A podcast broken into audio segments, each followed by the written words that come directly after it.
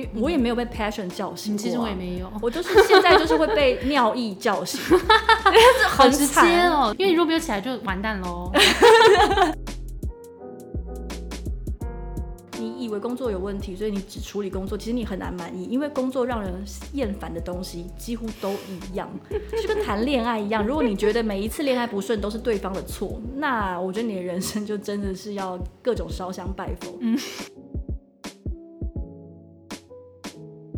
Hello，大家好，我是 Grace，欢迎收听。最近工作还好吗？最近工作还好吗？是我们很常和朋友聊天的开场白。但除了好与不好以外，很多说不出口的、没有被了解的、不知道和谁说的，希望都能在这里聊给你听。节目每次都会邀请一位在职场上努力发光发热的来宾，来和我们聊聊最近的工作与生活。今天我们的来宾呢是只要有人的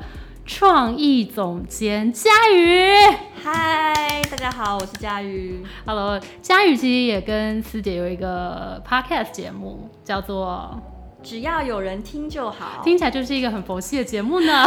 吓死了，一时被 Q，我差点忘记节目的名称。你们在聊些什么？你们的节目上面真的非常随性，因为我们一开始节目开设的那个定位是即兴剧场，OK，所以就真的是想到什么就聊什么。然后我印象深刻，就是有一次甚至是要录音的前五分钟，然后师姐就。跑到旁边来说：“哎、欸，我们今天要聊什么？” 所以大概就是这样。但现在有比较有组织性了，就是我们大概会选定一个主题，比较细致的把访纲列出来。为什么会认识佳宇？其实佳宇是我们一起跳舞课的好朋友。没错，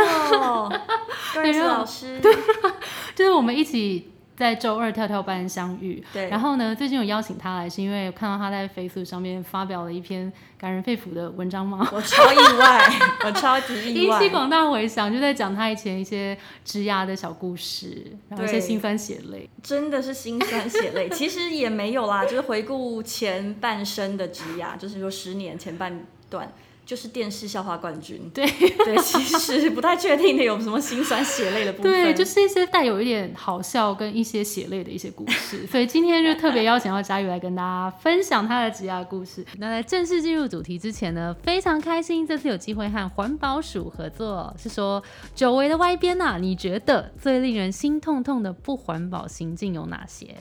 绝对是夏天冷气开十八度，然后还要穿着外套，觉得很冷。没错，或者是一直列印出一些不必要的文件，然后最后其实也只是叠在桌上，或甚至整叠丢掉。而且看到我妹洗脸的时候不关水，我就会伸手过去把她水关掉，她就会生气啊！她干嘛生气？因为她就觉得她在边涂脸的时候，涂完就可以立马有水，哦、这样她就不用再开水。可是我也会要顺手关掉、欸，我就觉得不然它就是一直流掉、欸，哎。对啊，涂脸你又没有，就是这时候不用用水，那个水就这样一直流一直流，就是心有点痛痛的。对，我懂我懂。然后像譬如说看到同事离开办公室，然后没有关灯，也会有。同样的感觉，所以如果你也跟我们一样看到这些事情，会有一点小小的生气的话，恭喜你跟我们一样是环保小尖兵。在办公室其实有一些随手就可以做的小动作，可以和我们一起环保爱地球哦。几个小方法推荐给在办公室的大家。第一个当然就推动无纸化，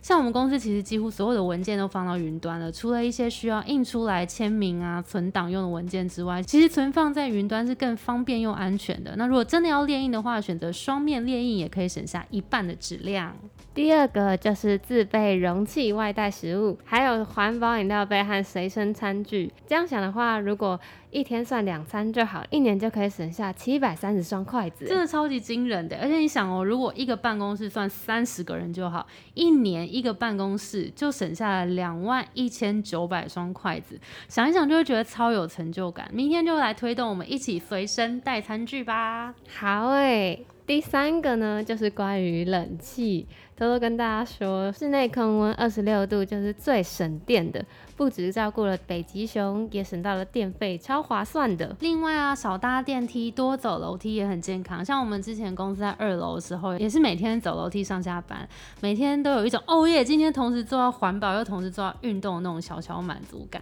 以上四件小小的举手之劳跟你分享，相信透过这些小小的习惯，都可以让地球更健康的陪我们更久。如果你也跟我们一样觉得环保很重要的话，也可以从自己实际行动开始，慢慢小小的感染同事跟老板吧。没错，大家一起环保起来。好啦，那我们就进到今天正式的节目喽。好诶，那我们就先请佳瑜简单跟大家介绍一下自己的职涯经历好了。嗨，大家好，我是佳瑜，呃，我现在是呃只要有人社群顾问的创意总监。那呃，我整个职涯发展史呢，可以大概分成前半段跟后半段。前半段的时候是基本上在电视台服务，然后有做过，比如说包含像秘书这样的呃行政职。真的？对，我做过秘书，秘书是我第一个工作。天，无法想象，非常不可思议，不可思议，无法把你跟秘书联想在一起。对，但我是一个可爱的小秘书。好好，fine。就不知道可爱跟这个关联是什么。OK，好。对，然后呃，但是其实呃，撇开这个秘书的生涯起始点呢，我其实大部分时间都是在数位部门做做企划。嗯，那后来。呃，辗转就是因为师姐创业的这个念头，然后不知道为什么他就找上我，所以我们两个呃就一起胼手知足的，慢慢的把只要有人这间公司啊做到现在这样子，就有一些人可以使唤的程度。OK，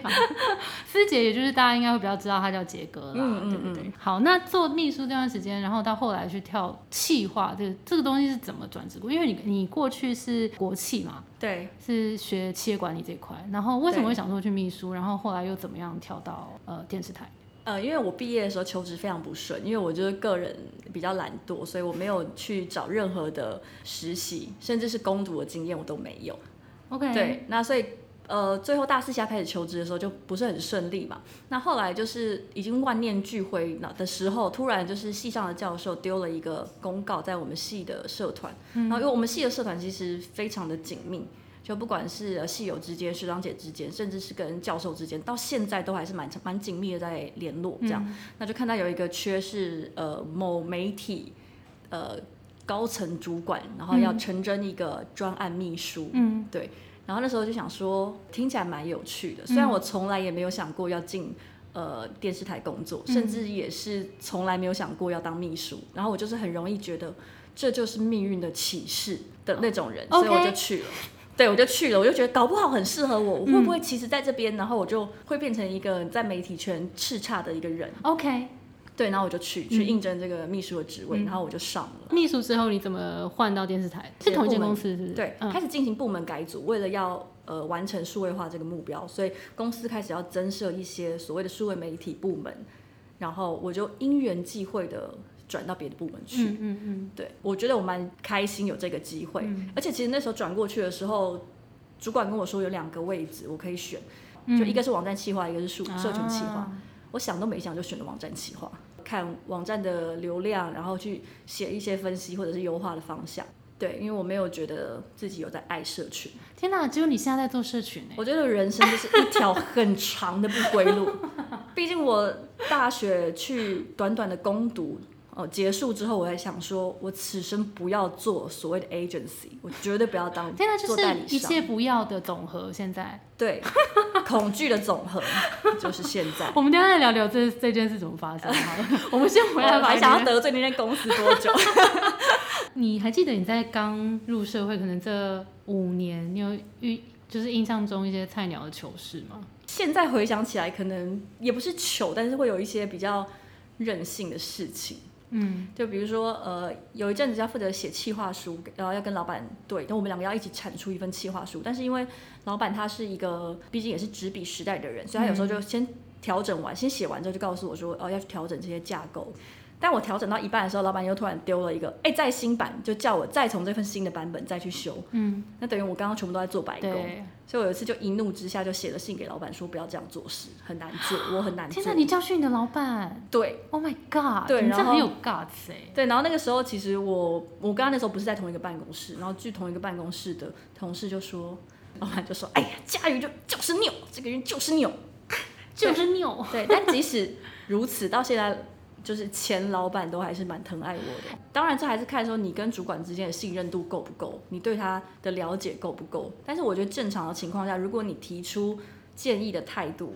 不是真的很任性，或者是说我觉得你就是很烂啊，你这怎么这那当然不行嘛。但是如果你觉得你的建议是合理的，就是你是善意的，你觉得你的建议真的比较好，有胸襟的老板应该会接受，或者是说他至少会接受你提出建议的这件事情。那 even 他其实不见得会买单，嗯嗯，对。但如果有的老板是他根本就好，你每次提建议他都他都不听，嗯，对，你就无论你觉得他做的地方有哪里错，但是他就是觉得你就是照着我说的去办就好了，嗯，那这个时候我就会觉得，其实你也没有必要留在这个位置，是啊，因为我其实以前有忘记是哪一个老板，其实有讲过，说我请你们来不是叫你们帮我做事而已，他是真的需要不同的意观见。点意见，嗯，对，所以如果大家只会帮他做事，就只会照着做，那他觉得你也没有必要。嗯，我觉得是大部分老板的心情，就是他不是只是要手脚来而已，嗯他当然会希望你能够贡献你的专业，那你的专业应该要能够呈现在你的意见里面，而不是只是把事情完成而已。那当然就是再多一点经验之后，应该要培养的能力。对，而且其实我觉得一个正常的老板、正常的人，他就算当下被反驳会有情绪，说实在，他不会把这个被反驳这个情绪之后都强加在你身上。嗯，我觉得甚至到现在都还是，就是一个职场上有没有你能够学习的人是很重要。但我觉得一个小家子气的人，基本上是不值得你待在他身边，因为这个所谓的小家子气这件事情是会感染，你会会影响，你会不自觉的照着他的那个样子去发展你之后成为主管的样子。真的，对，所以我觉得其实。比起所谓的专业知识啊、啊技能、经验，当然这些都很重要，但是我觉得 一个人的人格高度跟眼界啊，我觉得其实会影响你很多。嗯，真的。你若现在回顾你的职涯时光们，你有觉得哪一段是你最迷惘的时候吗？第一份工作的时候，就第一家公司的时候是秘书那段时间呃，秘书真的非常迷惘。对，因为其实说真的，我在那边工作了两年，除了在可能所谓的电视台媒体数位化这件事情，专业知识上是有增加，嗯，但说实在，这个东西是几乎跟其他的领域是没有任何叠合的。嗯也就是说，这个不太是一个你能够带着他走到很很很远的地方的的技能。而且当出社会的第一年，你的同学就是他们选了跟你不同的路，他们选了一些比较普通的路，就去了大公司做呃做行销或者是做企划之类的。那他们的东西就是真的跟我们当初所学非常吻合，然后。确实，那些技能可能也是放诸四海皆准，就是也许他下一份工作就可以直接去国外，我也觉得不是很意外嘛。所以那时候就觉得啊，自己好像跟同期的同学落差越来越大，所以那时候其实有蛮多不安的，然后钱的不安也是啊，因为就算我认同说，其实人应该是要为了所谓的兴趣或者是理想去工作，不是为了钱。然后那个时候是这样想，但钱少真的很直接的会影响到你对自己的。呃价值对价值，这个是你必须要不停的提醒自己说，哦，没有没有，我们在做这件事情，我们不能用价格来看它，哦要用价值。可是你就三不五时就要给自己信心喊话，这样哦，然后尤其比别人多花一个这个力气在对自己信心，就很。累，非常累。而且我记得那时候有几个很冲击的事件，就是来自于我真的太穷了。那就是比如说有一双鞋我非常喜欢，但是我真的买不下，因为手因为真的太贵了，所以我就连续两年都有去探望它。等一下，就是那是一个小店，就我第一年去看，我说啊好好看哦，可是我买不起。然后去隔年之后，我就跟我同学一起去看，然后说我还是觉得啊，你看这双鞋好好看啊。然后我同学试穿完之后就买了，是不是？哦很气，很气，对，是我带你认识他的欸，犯了什么意思啊？这这个学长，我们说好都不可以传讯息给他的。对啊，你怎么可以先传呢？好过分！而且学长还跟他看学长还跟他出去，我好想哭哦。对，就有很多这种小小的事情。那个时候的整个花钱并没有比大学觉得自己有余裕多少。嗯，对。然后在生活中就一直不停的感受到这种微小的落差，比如说大家已经开始吃饭，可以觉得吃不完也没关系，我们就先点先点嗯哦的时候，你就觉得哎。哎，等一下，对，可是又不行，对，又不行，然后你就会觉得像这种你小小累积的那种，就你好像也怨不得别人的不愉快，然后你就会觉得说，其实明明我才是那个真的觉得我想要做我喜欢或者是我认同的事情的人，但为什么以结果来说，我好像一直在被这些所谓的热情给惩罚？嗯，对，然后但这些人他们就是很明确，在大学的时候做性向调查的时候，就会觉得说，嗯，可能想进科技公司吧，嗯为什么呢？他就说，因为钱比较多啊，嗯然后就想说，啊，就是你自己是不是哪里有问题？就是你的出场的 format 是不是做错了，不适合这个社会？懂对，因为你大学的时候跟大家，其实你并没有，你并不是比较不优秀的那个，甚至你可能是，如果以学校什么成绩来看，你甚至可能是相对有优势的那个人。但出社会之后，就是在各方面 都很难跟他们有一个好像平齐的一个水准，嗯，所以你一定会觉得压力很大。压力来源是我想要做的事情，可是他没有办法给我有点对等的回报，然后尤其就在跟其他的人相较之下，好像过得有点比较辛苦，就为什么会这样？而且因为我那个时候其实是希望说，啊 那个十年前是韩国文化搭着软实力正要起来，然后就是等于说他们的娱乐文化从电视呃连续剧开始嘛，然后还有后来有一些那个 K-pop，那因为这个的关关系，感觉呃整个市场对韩国文化的认同。带动了他们周边韩国产品的销售，所以我那个时候其实是对所谓的软实力产业是有憧憬。嗯但实际上我在的那个工作离呃内容其实很远。嗯，你说还在秘书那段嘛？对对，是离得非常远，所以你当然会觉得 更看不到希望。我其实有投过节目企划，嗯然后就被呃人资的主管直接打电话来说：“佳瑜，我有看到你的履历，那我我是觉得不要啦。” 他就直接劝退我，什么意思？那他还特别打给你，为什么？因为他觉得做所谓节目企划这件事情是很累人的，而且其实薪水是很低，然后你真的是要从基层开始爬起。嗯但是我猜可能他也不是说特别看好内容产业之类的。然后我那时候还想说，诶，虽然我没有从内容的角度去参与他们，但是搞不好会不会有可能我可以从数位，你知道，就从另外一个角度去参与所谓的内容制作。嗯嗯但后来又觉得那两年，就是你看不到头啊，你看不到那个可能性，嗯。然后你又没有什么专业的知识在进步，嗯。对。那后来就转调到其他的职位，但是我觉得好处就是。其实都蛮有趣，就像比如说第一个职位上面，我觉得他给我最多的其实是我的起始点非常的高，哦，因为我的同事全部都是一级主管，就都是在这个业界打滚了，可能嗯几十年，几十年的老江湖，所以我可以第一手看到非常多的很惊人的画决面。策对，所以我觉得这是我第一个工作带给我最多的地方是在这边，就是你可以真的看到每一个高层的背后的思考，嗯。他的思维方向是什么，然后再来就是这些东西，说真的，他们就是你的人脉。嗯，对，当然不会可能所有的人都成为你的人脉，但是如果这些人真的认同你，他们手上的资源是是有蛮多的机会，他们是会很慷慨跟你分享。嗯嗯嗯。然后其实我蛮常听佳玉讲一件事情，就是工作不一定要是你喜欢做的事情。嗯，对这件事情你，你是怎么怎么看待工作与热情之间的关就系？是我觉得以前我们大学的时候有个老师非常有名的教授，他 以前就很爱讲说，你希望每天叫醒你的是什么？是 passion，人要被 passion 叫醒啊，你的人生才会有目标，才会快乐。呃，但我觉得这这个东西对很多人来说已经像是一个诅咒。就我没有被 passion 叫醒，我的人生是不是一无是处？哦我的工作是不是不值得追求？但我自己会觉得，呃，你如果很有热情的去工作，你有一份让你有热情的工作是非常好的一件事情，因为工作就占了你人生的三分之一。但是我真的必须说，实际上最后决定说你的这个工作做得好或者不好的，是你对这个工作的掌握度，是你的专业能力。而且如果一个人空有热情没有专业的话，他会造成跟他共事的人非常多的痛苦，非常。对，所以我会希望，什么样的痛苦呢？嗯，就是你可能必须要加班处理他的东西啊，然后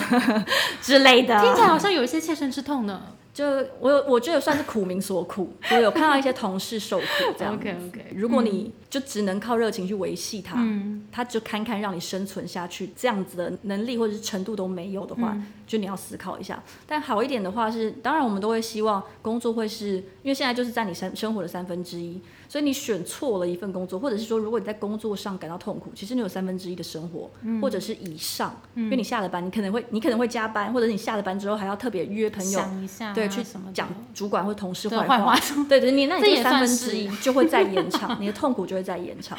所以好的工作应该是，当它成为你生活的一部分的时候，是可以为你的生活带来能量的。嗯那我觉得这个是比较困难，嗯，因为我即看到有很多，即使是他呃那些就是说他的工作就是赚钱的人，然后他的工作可能确实也是赚钱，但所谓工作到底有没有为他的生活赋予能量，就其实不一定。那你还记得你在工作上面，你有没有呃印象深刻的成就感时刻？呃，如果以我现在的工作来讲，因为好像讲了蛮多以前的工作，现在的工作是做社群内容嘛。嗯那我其实觉得，当然有很多是，嗯，比如说有红的，有红爆红，甚至有上新闻嗯的专案。但是我觉得我最有成就感的案子，其实是一个我们跟灭火器乐团合作做了一个无名英雄的案子，要那时候火器要出新专辑，然后他希望是。呃，让大家不要忘记一些历史上的重要的事件，所以那个时候我们就以白色恐怖时期为背景，然后希望让大家知道说，我们能有今天的自由，是所有的人一起努力达成的，一起努力完成现在的成就，然后希望大家都可以更重视它，然后更珍惜它。所以那个时候我们就设计了有一个家庭四个人，然后我们拍了一些系列照片，然后最一开始的照片是拿红色的布条把他们的眼睛跟嘴巴都绑住，然后其实就是象征说在。早年的有一些威权时代的时候，人们是不能够随意的看、随意的听、随意的说，嗯。对，然后希望可以让网友去留言感谢说，感谢今天的自由，然后感谢当年那些无名英雄，因为现在会留下来的名字可能就是那几个，但是其实那是一整个时代的进步，然后是所有的人的努力，所以就是让大家去感谢无名英雄，然后让我拥有现在的呃自由等等等。那随着留言数的增加，呃，这一家人的眼睛的红布条、嘴巴的红布条就会掉下来。这样子，然后就是象征说人们慢慢的得到自由。嗯，然后当时我觉得非常有趣的是，因为我们为了呈现那个 五六零年，呃，就是那个白色恐怖时期的氛围，所以我们就去看景，然后还有让大家都穿一些感觉很复古的东西，然后还有去写每一个人的背景故事。嗯，那写这个背景故事的时候，是真的有去查相关的资料，有一些比较的对，就是有比较的对象这样子。我觉得特别重要的是说，这个案子它其实没有到真的超爆，就是跟我们其他的一些可能真的超爆的案子比起来，但是它的声量也是很不错。然后重点是，我觉得它确实有做到跟对的 TA 用对的方式讲话，就火气的粉丝是真的很喜欢，真的很热情的在参与。嗯嗯，对，然后呃，这个案子后来也有得一些行销上的奖项，那我觉得这个已经对我来说算是锦上添花了。嗯，对，有点像是你如果能够做到理念相同，然后也可以把这些好的故事传递给大家的话，这件事对你来说好像是蛮重要的事。对，因为我觉得你做出来的内容红不红，那个真的是其次。我觉得也许也是，嗯，可能很多刚开始做社群的人，看到现在的社群风尚，你会觉得你很想要做一个爆红的内容、爆款内容，或者每一出手就是爆。但说真的，对我来说，嗯，我觉得那个内容有没有办法打动我自己比较重要。我是不是为了我真的认同的东西去做内容？嗯，这个东西是我会想要拿出来跟别人分享的，那个才是我觉得真的有成就感的时刻。嗯嗯嗯，好哎。那其实你从小小秘书，对然后走到现在小秘书大晋级，走到现在的创意总监，那嗯你怎么看就是创意这件事？你觉得怎么样叫做一个好创意？然后大家又可以怎么样去培养这个创意的能力？我觉得可能大部分人都把创意想象的是一个很天马行空的东西，好像是就好像哦，有一个人他很会想一些武康魔术的米家，他很有创意，但是其实 对，就只会这些。但其实对我来说，我觉得最好的创意都应该是从生活出发，所以我其实比较喜欢做让大家有共鸣的创意。那大家可能看到一些觉得哦很有趣的社群内容，大部分都是觉得啊好康好好笑，但是我比较喜欢做那种哦你一看就觉得这个东西懂我，嗯或者这个东西懂，好这个品牌懂，这个内容有懂，嗯有达到我的心，嗯所以像这样子有共鸣感的内容，我个人是比较喜欢。能够做出这样共鸣感的创意的话，其实你必须要是你的经验，必须要是人生经验，必须要是比较丰富。但这个不是说你实际上去经验这些事情，而是你有没有随时保持你的好奇心，对于周遭的人事物。比如说你的朋友也好，或者是社会上的事件各类的议题，你有没有保持一个觉察的心，嗯去了解说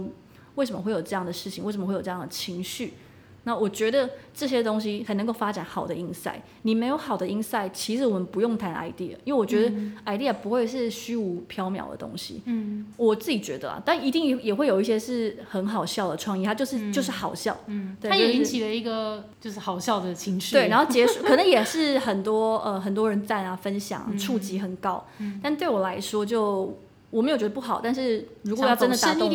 对，比较打动我自己的内容是比较共鸣型的，即使它的成效数字可能就是因为你要做共鸣，其实我觉得做共鸣是你做的小越小是越容易中的嘛。啊，就比如说我是要做一个二十五到三十五岁的女生，好，那跟做二十五到三十五岁的人，那是不是当然是可能二十五到三十五岁的人是比较容易，或者是甚至定调在二十五到三十五岁的妈妈，还是什么小资女？那我觉得其实越窄是越容易的，所以我觉得有时候。呃，一个好的创意，我喜欢的创意，它通常面向来说，也许就没有办法像做博君一笑的东西这么打动人心，也不这么红，也不一定。嗯，喜欢在更深入的探讨一个很明确的 TA，他可能心里会有的那个情绪，跟他会被什么东西勾起来，然后去把这个痛点挖的再更深一点点，这样。嗯，你在这一路上，你有没有觉得自己在什么时刻是在发光的？就是我真的无所匹敌，这真的太怪了。我其实好像没有哎，活得很像我自己，以及很漂亮。那就是会是一个妆化的很漂亮的时刻。我今天妆化的蛮漂亮，我很满意，就很发光。对我，我觉得是因为我，我我不太确定是不是我过了那个时间点，我好像不再那么需要灯光或者是其他人的眼光。这几年我已经几乎想不起来什么。发光的时刻，就即使是上台领奖，我好像也觉得还好，甚至我也会觉得其实成功不必在。因为我随时都在发光，所以我就不太确定我什么时候在发光。那不是这种感觉需要，我也不知道哎，就我好像已经过了那个好像很需要被肯定的时期，但被肯定还是会很开心。对，但你不会再那么重视这件事情。我问你哦，你觉得自信是什么？哎，我现在在反客为主。OK。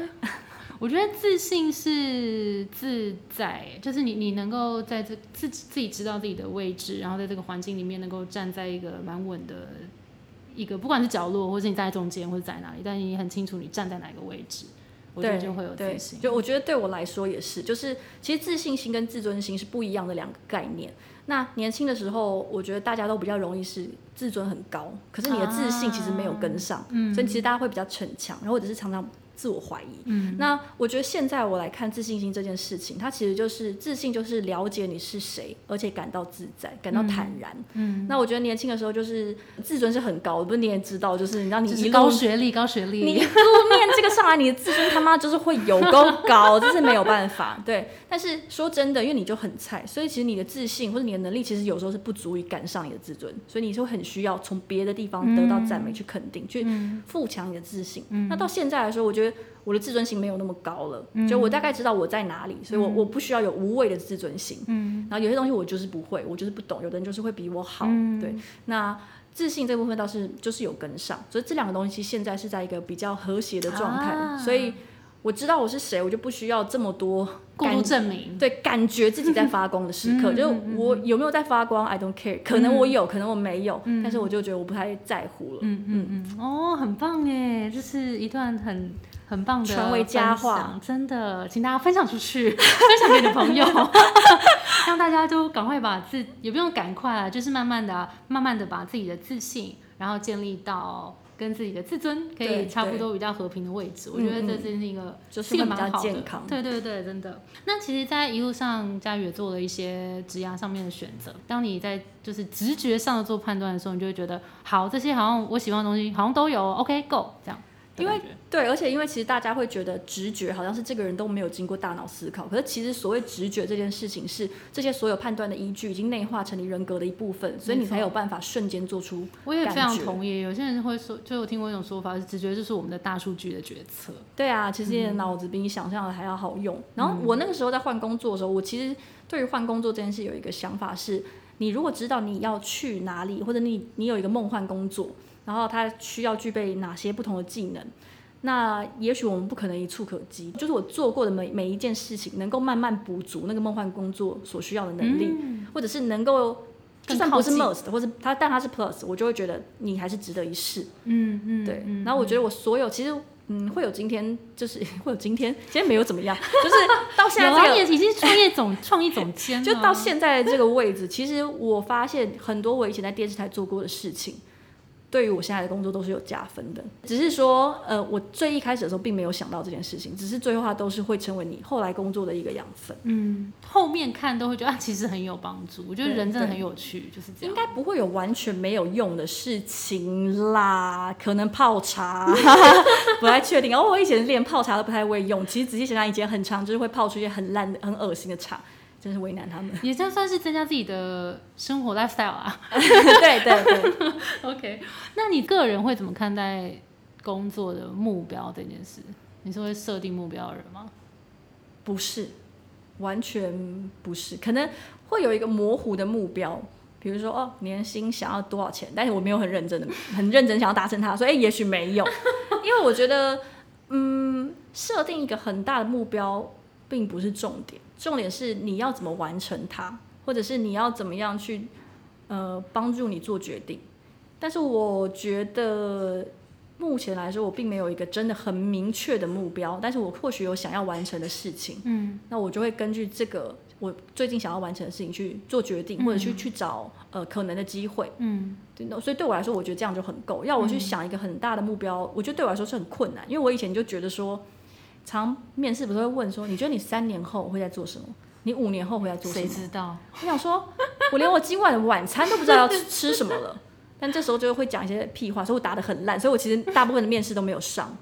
因为我就是不会答这种问题。哦 OK，对，而且因为我以前我妈也很爱叫我考公务员，我不知道你觉得你妈有没有在做这种事情。然后我就觉得很很烦，有一次我就说，我就是不喜欢做公务员，因为我做公务员我就知道说，OK，我三年后就是做到小组长那个哦，位置，反而太明确，你会觉，得五年后我就是做到，呃，十年后我就做里面那间办公室嘛，嗯嗯那就就就那样，我还能去哪里？嗯我不喜欢这种感觉。嗯嗯对所以我被画好的感觉。对啊，这样有什么？也不是说有什么乐趣，但就是我没有喜欢，所以我也不会特别想。嗯嗯嗯，对，但我而且看我之前就是我整个都很随便啊，就我都会觉得我做了很多决定都是我当时觉得我脑中好像看到一个画面，我好像看到我在干嘛干嘛，我或者是我好像觉得我听到一些命运的钟声，所以就真的嗯，所以我我知道有很多人会觉得，比如说我之前有在 IG 开过线动问答，很多人都说他觉得他的人生没有目标怎么办？他不知道他要做什么，他觉得他职涯没有规划，甚至不知道怎么规划怎么办？没有怎么办啊？我觉得那是因为现在的整个市场的氛围，让你觉得没有目标好像是一件罪该万死的事情，或者没有目标，你的人生就会一蹶不振，嗯或是怎么样。嗯那我觉得嗯完全不是这样子，嗯所以我蛮我很我蛮怕那种就是你要被 passion 叫醒，嗯，因为这样会让很多人觉得很痛苦。没错，对，因为我也没有被 passion 叫醒过、啊，嗯其实我也没有，我都是现在就是会被尿意叫醒，好直接哦，真的对对，就是。因为你如果没有起来就完蛋喽，等下自己要自己去。觉得会蛮麻烦的。对。，佳宇有没有自己工作倦怠的时候，以及怎么调试，可以给现在工作倦怠中的听众一些小小的建议呢我大概每半年就会工作倦怠一次？OK，好像 也没有算太频繁，真的吗 就差不多好像有人了。每天都在工作倦怠，所以你可能还好。可是就可能半年一次，一个月左右的工作倦哦怠。OK，嗯，我觉得这个是难免，可能还是要想，就是要你要去看一下，说你这个倦怠的原因是什么。嗯，就有时候是你单纯事情做着做着就是会森，就是觉得好像都差不多。对，所以、嗯然后或者是就觉得自己是不是在原地踏步啊之类的。嗯那这种就是可能比较像是周周期性的，大家可以放宽心。但呃，如果是很严重的那种工作倦怠，是真的你工作上出了一点问题，嗯或者是呃你个人的身心上有一些问题，那这种就是真比较需要积极处理。那如果单纯是所谓的 send 的那个部分的话，我会刚好趁这段机会，因为那个时候你的推力就是你的动力，所以我会去找看看有没有什么新的机会，或者是新的事情我可以去尝试。对，然后我工作相关吗？还是也不一定？我觉得不一定，因为我其实有蛮多有趣的机会，或者是有一些有趣的事情发生，认识有趣的人，跟工作本身并没有很相关，只是到最后，因为大家你知道年同一年纪圈，年纪大了之后，你认识的人其实呃，会到到到最后，可能还是会有一些工作相关的东西。嗯是有机会发展的，但是我不会在最一开始就觉得说，哦，我认识他是我希望将来他他那边会发案子给我做，而是不至于。对，那样子我觉得你你也很难成为他的入幕之宾。对，所以我会觉得说去做一些新的尝试。那我觉得很大部分的机会对我来说都是从这些新的尝试里面去开始的。嗯对，像我最近就前阵子就 Sam 嘛，然后 Sam 我就去参加读书会，嗯然后就认识了一群非常跟我本来的交友圈、生活圈很不一样，然后反正整个思维的逻辑很不一样的人，然后他们就都是一群工程师。哦，女孩子就都是工、嗯嗯嗯都是工程师，然后非常酷这样子。嗯可以讲一下我朋友的例子，他那时候是在日本微软做工程师，可是他做一做就觉得这个工作没有满足他的期待，所以他那时候是非常想要干脆回台湾，就想说，哎，调到台湾的微软会不会比较好？嗯但那时候她的日本男友就求她不要这样，嗯 所以后来她就想说，好，那我到底为什么觉得这份工作不满足我的期待？嗯那我有没有可能我的期待是什么？我有没有可能透过不要在工作上做移动去满足他？嗯。所以他最后做的决定是他想要来开发自己的城市，啊，所以他就开始自己做了一个呃数位的交交友服务。嗯嗯那交友服务就她跟她男朋友一起完成了这个专案，然后到现在也成为他们收入的一大来源。哇，对，所以他们其实那个时候就自己做了非常多的尝试，就是除了做这个数位的交友服务以外，嗯。他还开发了一个什么输入法，棒哦，对他自己的输入法，因为他觉得日本人的输入法不好用，所以他就做了一个他自己的输入法。好酷对，哦，他的输入法就是要插 D 后面可以自动出现很多 D，超怪的，对不对？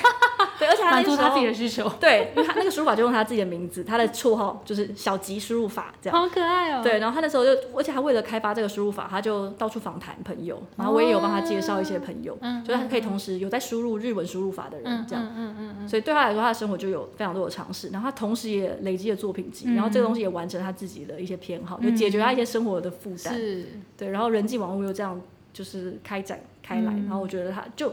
这件事情就有帮助他度过那一次的倦怠期。嗯，我觉得是欸，因为其实我们也访谈蛮多的人呐、然后大家其实面对工作倦怠这件事都有，其实蛮常会建议大家不一定要从工作上去对去做转换，因为有时候他真的就是工作不太可能，我们每天真的如此的开心，一定会有自己卡关的时候，啊，这卡关来自于自己啦，来自于同事啊，来自于老板就不一定，但是很多时候是我们在下班的时间，如果我们可以找到一些有动力去做的事情，那不管他有没有直接对应到帮助你的工作，或是帮助你你的那叫什么薪资、被动收入等等这些，其实也不一定。但是如果你有一些重心的话，其实你就不会在这一件事 A 事情上面感到如此的痛苦，因为你会有花更多的心思去照顾 B，有点像这样子。因为你以为工作有问题，所以你只处理工作，其实你很难满意，因为工作让人厌烦的东西几乎都一样，就跟谈恋爱一样。如果你觉得每一次恋爱不顺都是对方的错，那我觉得你的人生就真的是要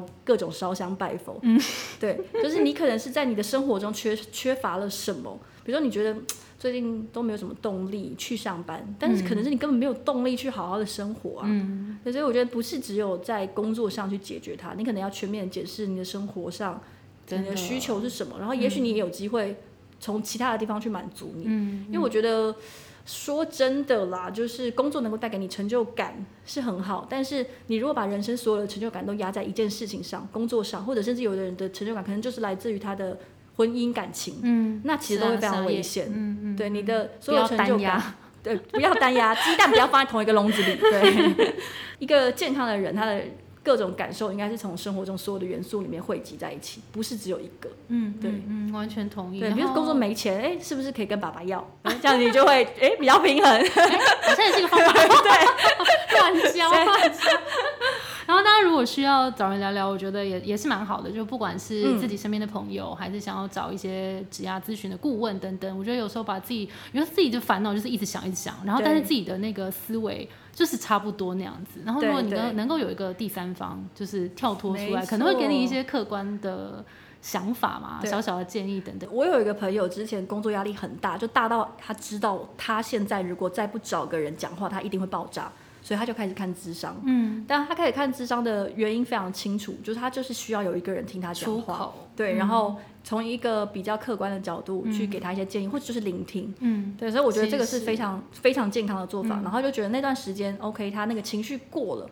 那他就没有再继续做智商，因为他对他来说那个比较像是一个机动任务这样子。嗯嗯嗯。其实我觉得我们所有的人都比自己需要的，比都比自己想象的需要跟别人聊聊。真的所有的事情其实都没是，错，而且而且尤其是工作上的事情，有时候你很难跟朋友聊嗯的原因，就是你会擅自觉得。就是你可能会觉得对方不是很懂，或者对方可能不想听，而且因为有些是负面的情绪，对不好意思，对，你会比较拍谁嗯这样子。那其实蛮适合，就是如果你有一个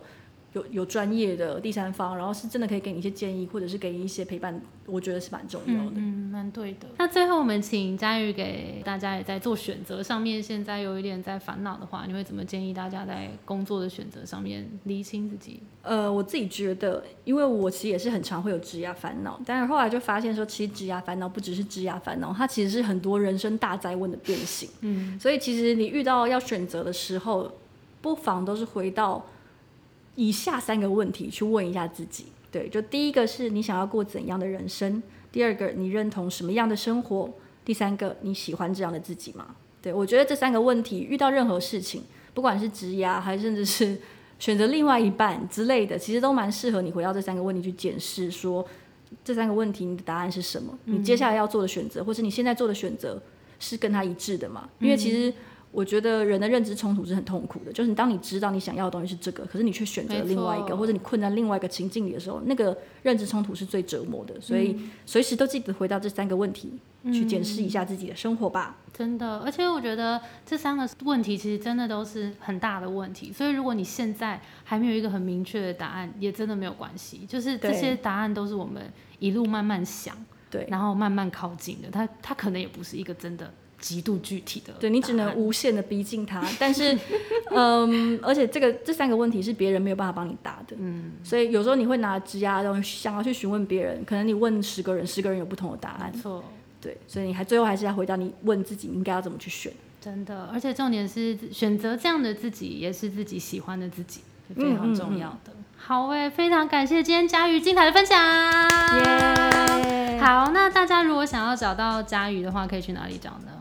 可以去我的 Facebook 跟 IG，嗯，佳宇的资讯贴到资讯栏，然后也会把佳宇的 Podcast 放上去。耶，好诶，今天再次感谢佳宇，那我们今天节目就到这儿啦。我们的节目是最近工作还好吗？希望可以陪你一起把每天过得更好。谢谢你的收听，我是 Between Ghost 的 Grace。我们相信职场不是一个人的战斗，一群人一起前进，绝对比一个人走得更踏实安心。我们会陪着你一起把职涯走得更顺利。如果你也喜欢我们的话，欢迎订阅我们的 Apple Podcast，分享给你身边的朋友或留言给我们，也可以到节目资讯栏追踪我们的 IG 和社团。那我们就下周见喽，拜拜，拜拜。